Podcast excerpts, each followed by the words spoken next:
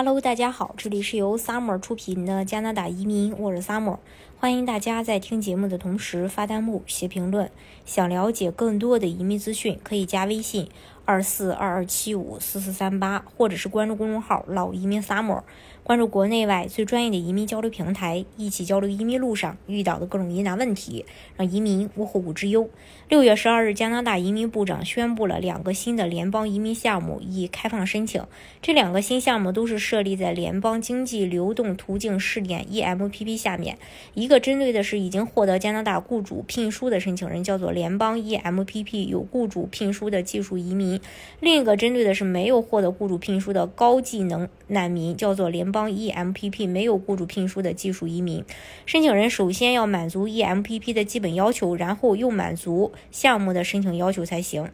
呃，那联邦 EMPP 它也是有基本基本要求的，申请人必须在加拿大境外，并且为难民身份，还要出示以下我提到的文件之一。一来自联合国难民署或难民收容国的有效、积极的难民身份认定，在国外注册或登记的寻求难民庇护的相关文件，联合国近东巴勒斯坦救济和工程处难民文件，证明在近东救救济工程处登记为受关注者的文件，临时保护身份的证据和移民官员对你缺乏永久解决方案的认定。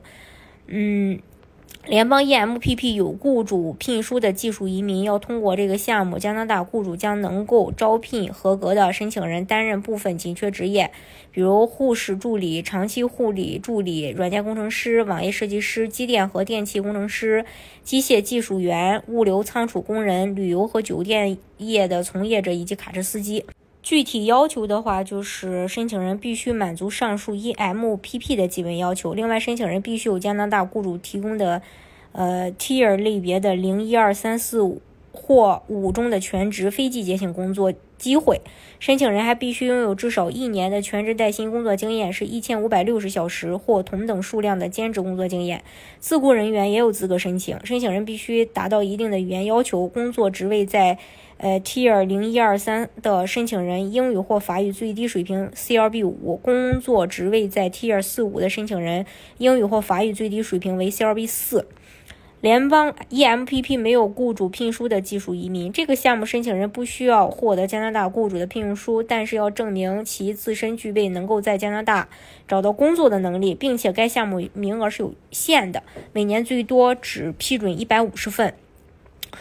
呃，具体要求的话，申请人也是至少一年的全职带薪工作经验或同等数量的兼职经验。自雇人员不符合申请资格，必须具有相当于加拿大高中以上的教育水平，并通过教育证书评估，拥有较高的语言水平，英语或法语四个单项。均达到 CLB 七级，拥有足够的家庭安置资金，具体数额根据家庭成员数量而不同，具体为。另外，他们还需要出示教育证书评估证明，并有一定数量的安置资金，以证明他们能够在加拿大立足。费利泽还宣称，将在加拿大经济流动途径试点。下建立新的移民项目，来协助本地公司雇佣合格的难民和其他流离失所的人。新移民将采用统一资格要求、一次申请的模式，从而简化了申请流程。预计大多数申请能够在六个月内获批，有利于他们及时前往加拿大，更快地投入工作之中。移民部还表示，预计在接下来的几年将接收两千名符合条件的难民和其他流离失所的人。